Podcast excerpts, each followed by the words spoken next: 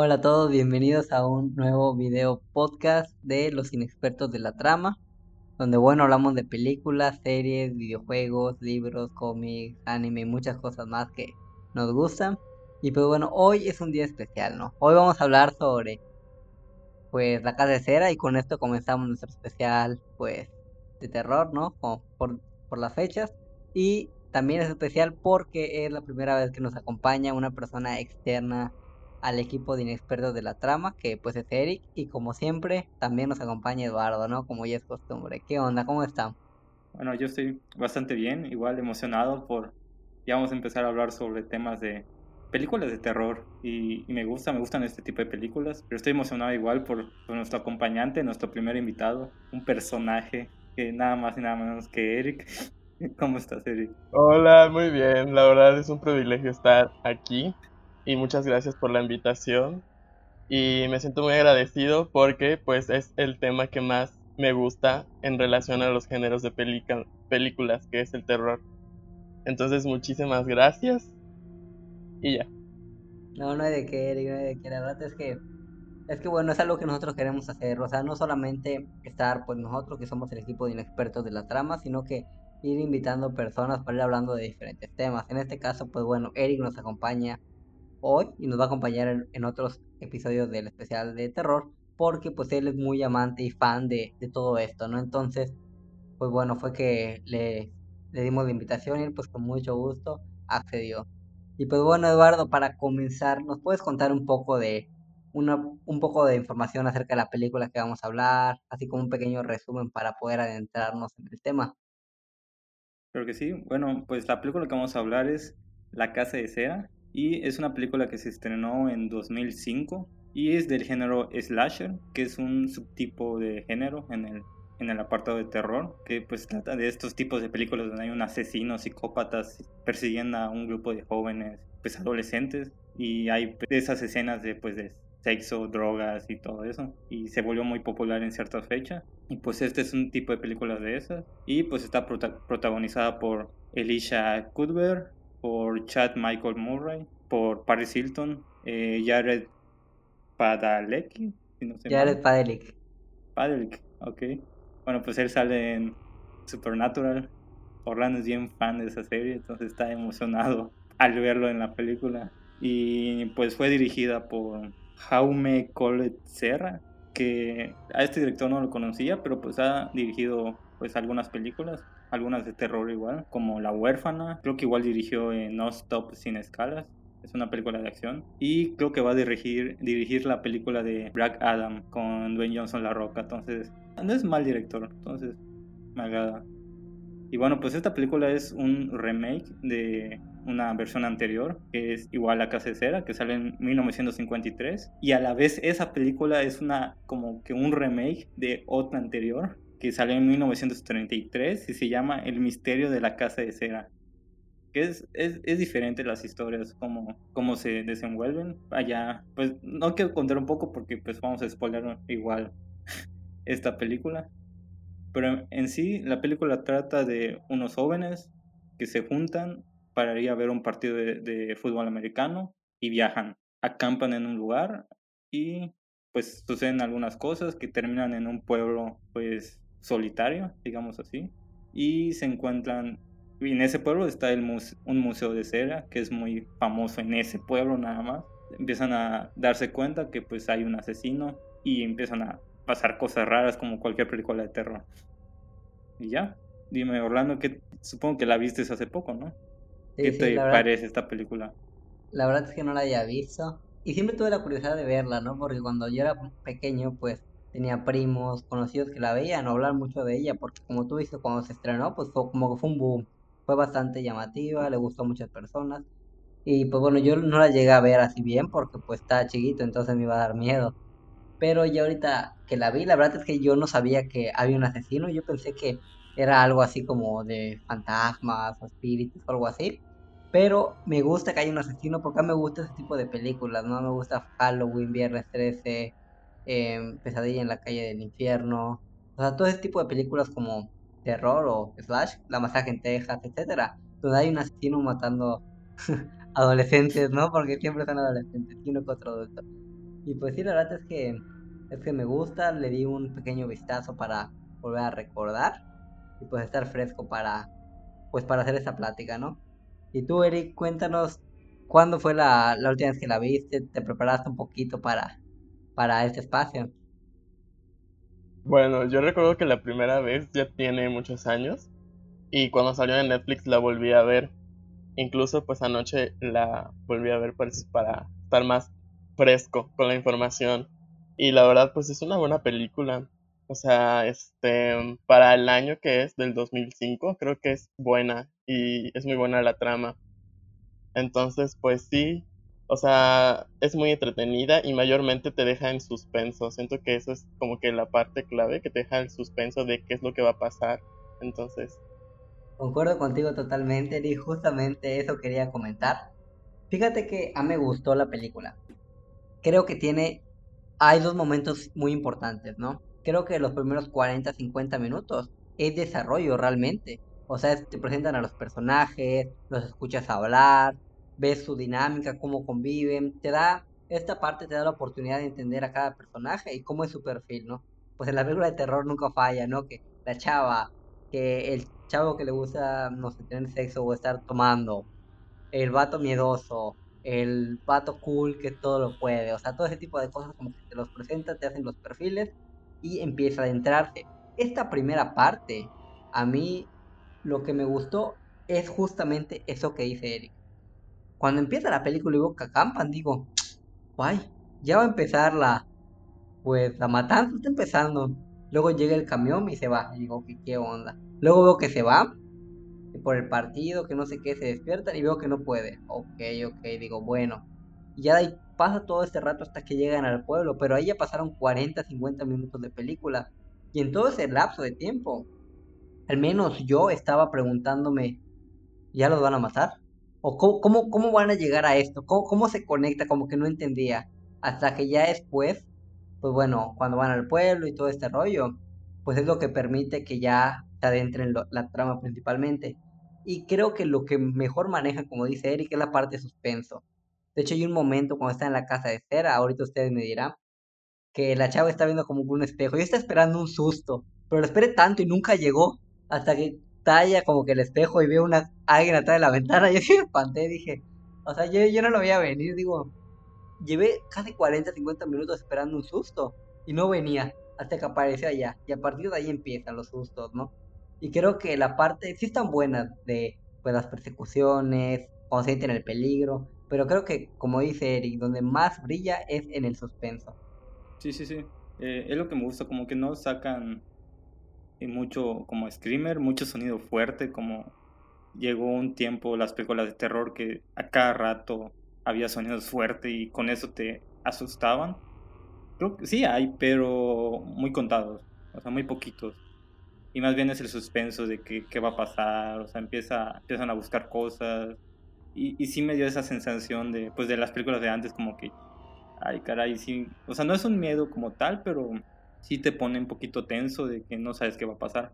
Y me gustó bastante, o sea, el, el, asesino pues está, está ok, no, no digo que es un gran asesino, sí, ni, ni gran historia, pero pues lo manejaron bastante bien.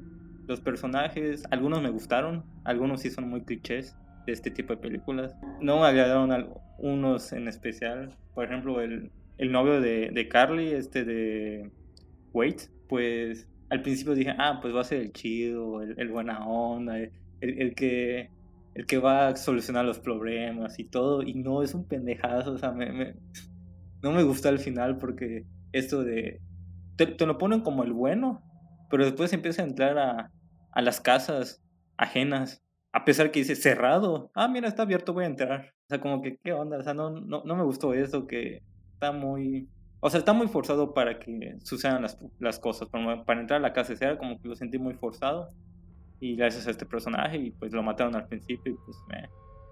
Pero sí, ese no me gustó, pero me gustó el personaje de Nick, el que hace Michael Murray. Es bueno, o sea, está cool. Y pues el de Carly, pues me... Está bien, no está mal, pero pudo ser mejor. ¿Y tú qué opinas, Eric, de, en general de, de la película, los personajes y todo eso? Ok, dentro de los personajes, pues, este, creo que pusieron a Paris Hilton porque en ese tiempo estaba en su apogeo. Entonces fue algo que llamaba mucho la atención en ese, en ese año. Este, en general no me gustó mucho su personaje porque pues es la típica blondie, güera, que pues al final la terminan matando. Igual comparto con Eduardo de que Wade, el que hace el personaje, al principio de la película te dan a entender que es uno de los principales y que va a salvar a todo mundo y va a ser el ganador. Pero pues al final te das cuenta que no, porque lo terminan matando. Y pues hacen como un cambio, que es Chad Murray, ajá. Y pues se lleva toda la película, la verdad siento que su hermana y él pues se llevan toda la película. Al final de cuentas ellos creo que son los protagonistas. Y pues me gustó mucho los personajes, tanto de ella como de él, porque son dos tipos de, de personalidad súper diferentes. Entonces siento que como que se complementaron los dos para salir vivos. Es lo que me gustó mucho. Sí, o sea, concuerdo. Creo que, bueno, yo tenía fe en Wade. Dije, ah, es el supernatural. Este es gallo, así ya, por naturaleza, ¿no? Pero ya que lo, ya que vi que lo, que lo mataron y veo que, está como que siendo muy imprudente, digo, ese no es el, el actor que conozco, no es supernatural. Dije, ah, se va a morir. Y pues bueno, ya por su parte, Nick pues bueno, era el único como que, que le entraba todo, que no le tenía miedo a las cosas. Y por lo mismo era el que sobrevivió, el que le daba el tiro al, al, pues al villano. Bueno, en este caso, algo que quisiera destacar es que a diferencia de Halloween, Viernes 13, que es un asesino, acá son tres, cada uno con funciones diferentes.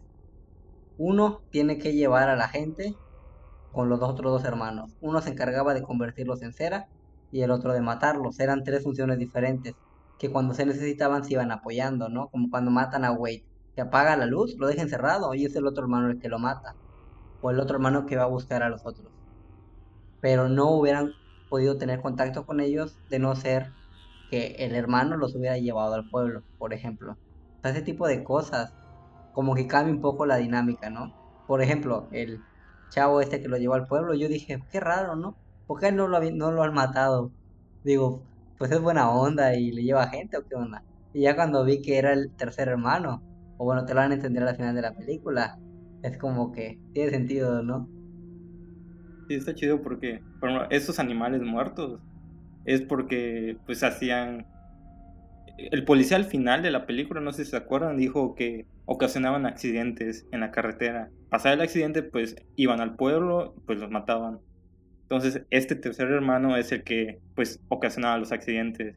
Tal vez, pues, metía un animal, un venado o algo, y hacían que choquen contra él. Y, pues, por eso están allá todos los animales, porque son de todos los accidentes que han ocasionado. Interesante eso. Igual otra cosa que me llama la atención, que me gustó simplemente, pero es algo X. Es el que, pues, son gemelos, o sea, fueron como que gemelos contra gemelos. Este de Carly y Nick, pues, eran gemelos y pues los hermanos eran gemelos, solo que eran siameses, pero no bueno, sé. Eh. Bueno, los hermanos eran mellizos, ¿no? Ajá, sí, sí, sí. Pero sí es curioso, es curioso. No, no lo había pensado, ¿eh? Sí, está, o sea, me gustó eso y, y como dijo este Eric, Paris Hilton, más bien la pusieron por su fama, porque pues, es más, creo que ni hizo casting, simplemente la llamaron por, porque era popular y la querían en la película, pero pues eh, tampoco me gustó, porque pues era de los personajes que que usan para pues obtener más público. Y está el otro su novio que igual salió en la película de Juego de Honor este de Robert Richard. Y solo los usaron para pues tener esas escenas sexuales que le gustan a los jóvenes y atraer más pero lo veo lo veo de más no no me gustó.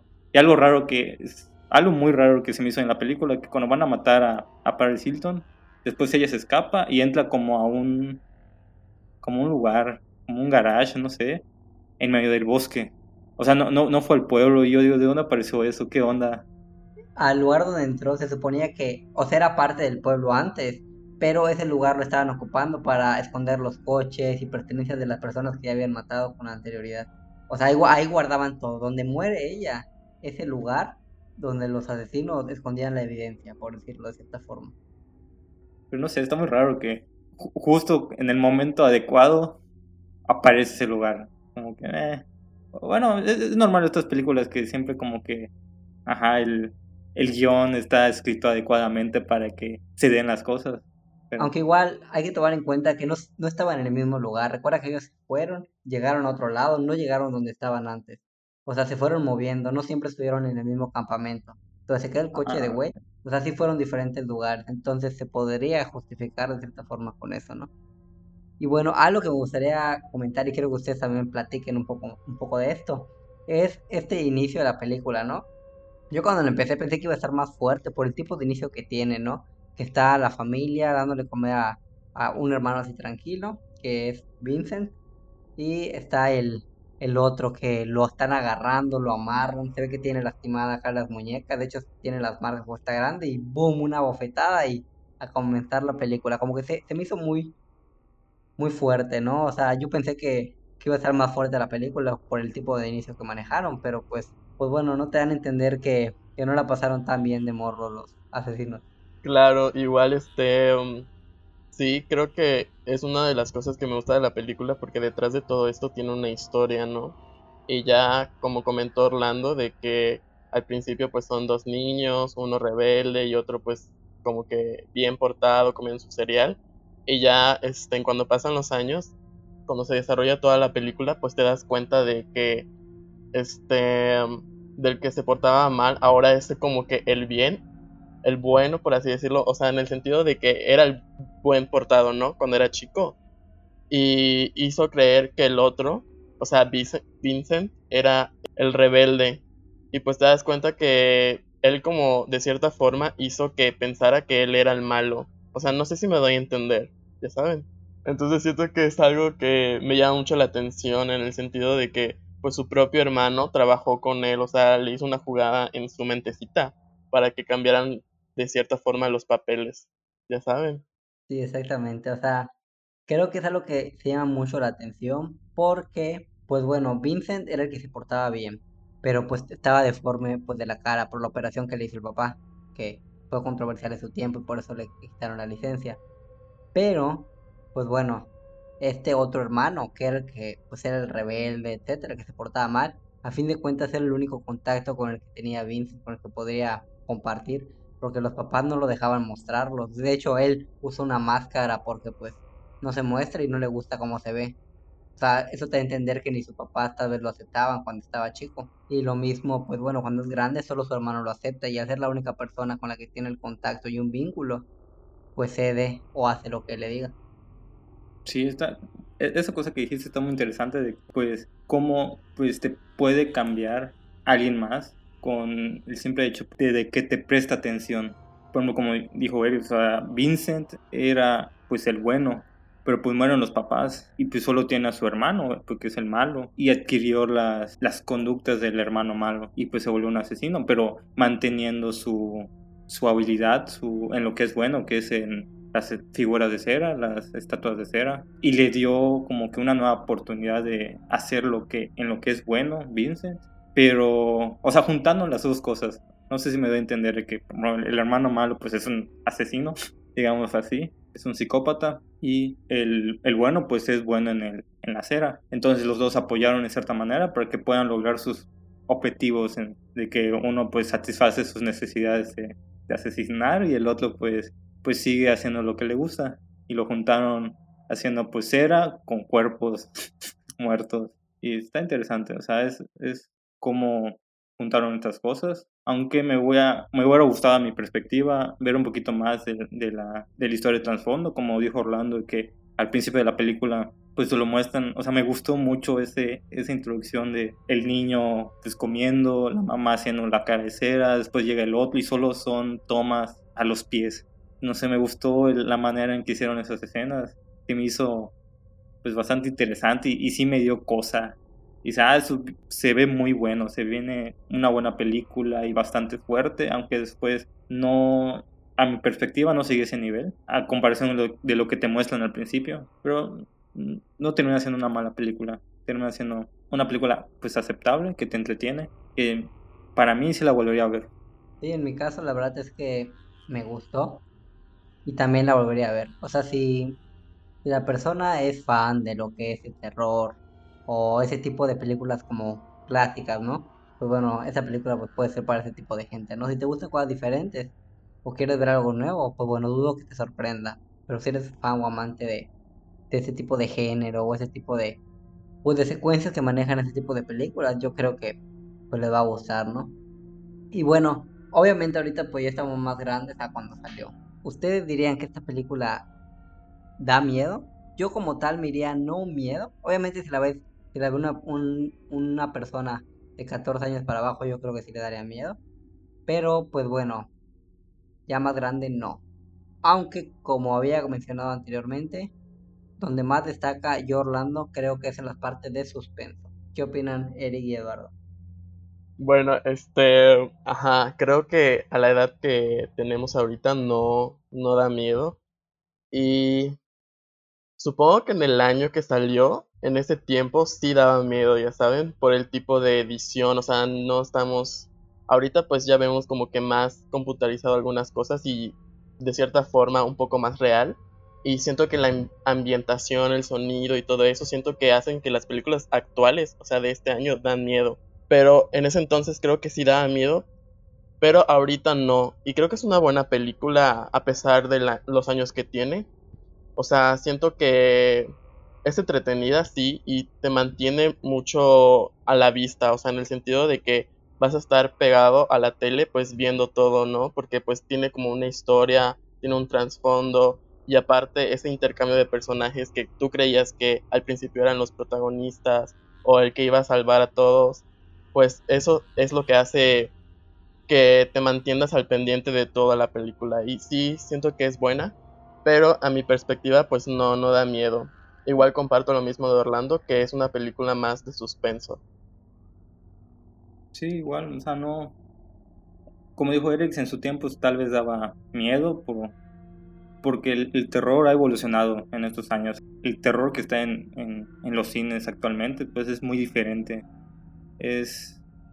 No, no sé cómo explicarlo. De antes era más pues como este tipo de películas de un asesino, persigue y así. Ya sabes, como Halloween y otras películas así, pero ahorita es muy diferente. Evoluciona un, después un terror de, fantasmas y, y, ahorita ya es, es, otra cosa, es más abstracto, no sé. Eh, ahorita siento que no le daría miedo a unos a la gente de ahora, por eso a los niños ahora, no sé, pero es es buena película, o sea, cumple. Sí, la verdad es que yo diría que ahorita para esas fechas, si la quieren ver, pues bueno, y les gusta lo clásico, véanla.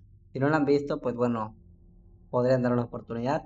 Y si quieren más de lo mismo, pues no, ¿no? Y pues bueno, ahorita yo me puse a pensar, ¿no? Cuando estaba viendo la película y ahorita lo retomo. ¿Cómo creen que... Obviamente eso es una película, ¿no? Entonces es ficticio.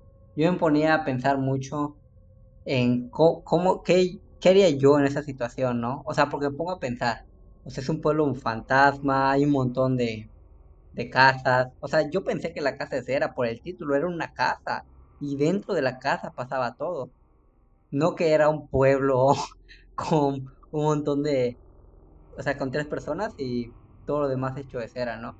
Creo que es algo que pues tiene pues bastante impacto, no sé creo que Eduardo me estaba comentando antes de comenzar a grabar entre él y yo, que, pues bueno, él se ponía a pensar también de cómo reaccionaría o cómo, cómo queremos nosotros que se viera esto actualmente, ¿no? Yo creo que pues sería un poco complicado que se dé debido a la tecnología porque es como que muy poco probable pasar por un pueblo fantasma o desapercibido. Tal vez en ese tiempo sí porque estaba comenzando lo del GPS y todo este rollo, pero ahorita con la pues las novedades de la tecnología es más complicado. No sé qué opinan ustedes. Bueno, como te mencioné, o sea, platicamos antes Orlando y yo sobre esto de cómo sería aterrizarlo a la realidad de esta película. Y sí concuerdo contigo que sería difícil porque pues esto es más fantasioso, o sea, un asesino, un pueblo solo y todo eso. Pero la verdad no, no sabría decirte si podría pasar porque pues esto pasó en Estados Unidos y, y sé que en Estados Unidos pues, hay muchas zonas que están más apartadas, solitarias. Como que en México hay pueblos apartados, muy apartados, solos. Y de repente pues pueden hacer un, un güey loco y, y, que empiece a matar gente. Y no, nunca se sabe, pero, pero sí, lo que yo me ponía a pensar, no, no tanto en un pueblo, sino en una situación donde hay un asesino como tal, que sí se puede dar. ya ves, en Estados Unidos pasa bastante que de repente hasta puedes estar en el cine y entra un güey a disparar. ¿Y qué harías en ese momento? Eh, o sea, da igual el, el, lugar que sea, pero estar en una situación donde hay otra persona intentando matar gente, pues debe ser muy estresante y, y el cómo actuar. Al menos yo, pues primero pienso en esconderme, pero me pongo a pensar, ¿ayudaría a alguien más? O sea, los que están a lo de mí, o simplemente me iría corriendo, la verdad no sé, no, no, no, no sabría decir si yo haría algo heroico como te lo pintan en las películas que, que, sería ese este pues en el caso de Nick que va y, y salva a su hermano y golpea al asesino y todo eso. La neta no, o sea, no creo que no, simplemente si ya agarraron a alguien que quiero, pues buscaría la manera de llamar a la policía o buscar ayudarlo de otra manera, pero no me enfrentaría pues al, al, asesino y buscaría la manera de huir, no de adentrarme pues más a la situación, como generalmente te lo ponen en las películas.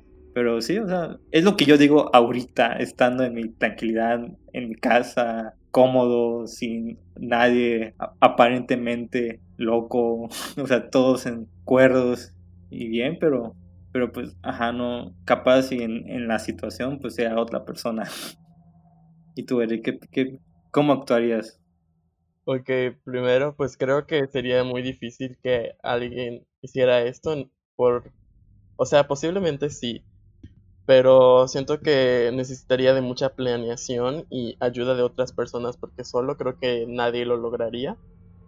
Y este y como comenta Eduardo, creo que como estos casos se dan más en Estados Unidos que hay como cierto tipo de lugares que no está registrado en el mapa, en el GPS, pero pues si te pones a pensar quién iría a esos lugares, a menos que estés de paso y te ponche una llanta o algo así, pero pues sí sería muy difícil que alguien planeara todo eso solo para eso.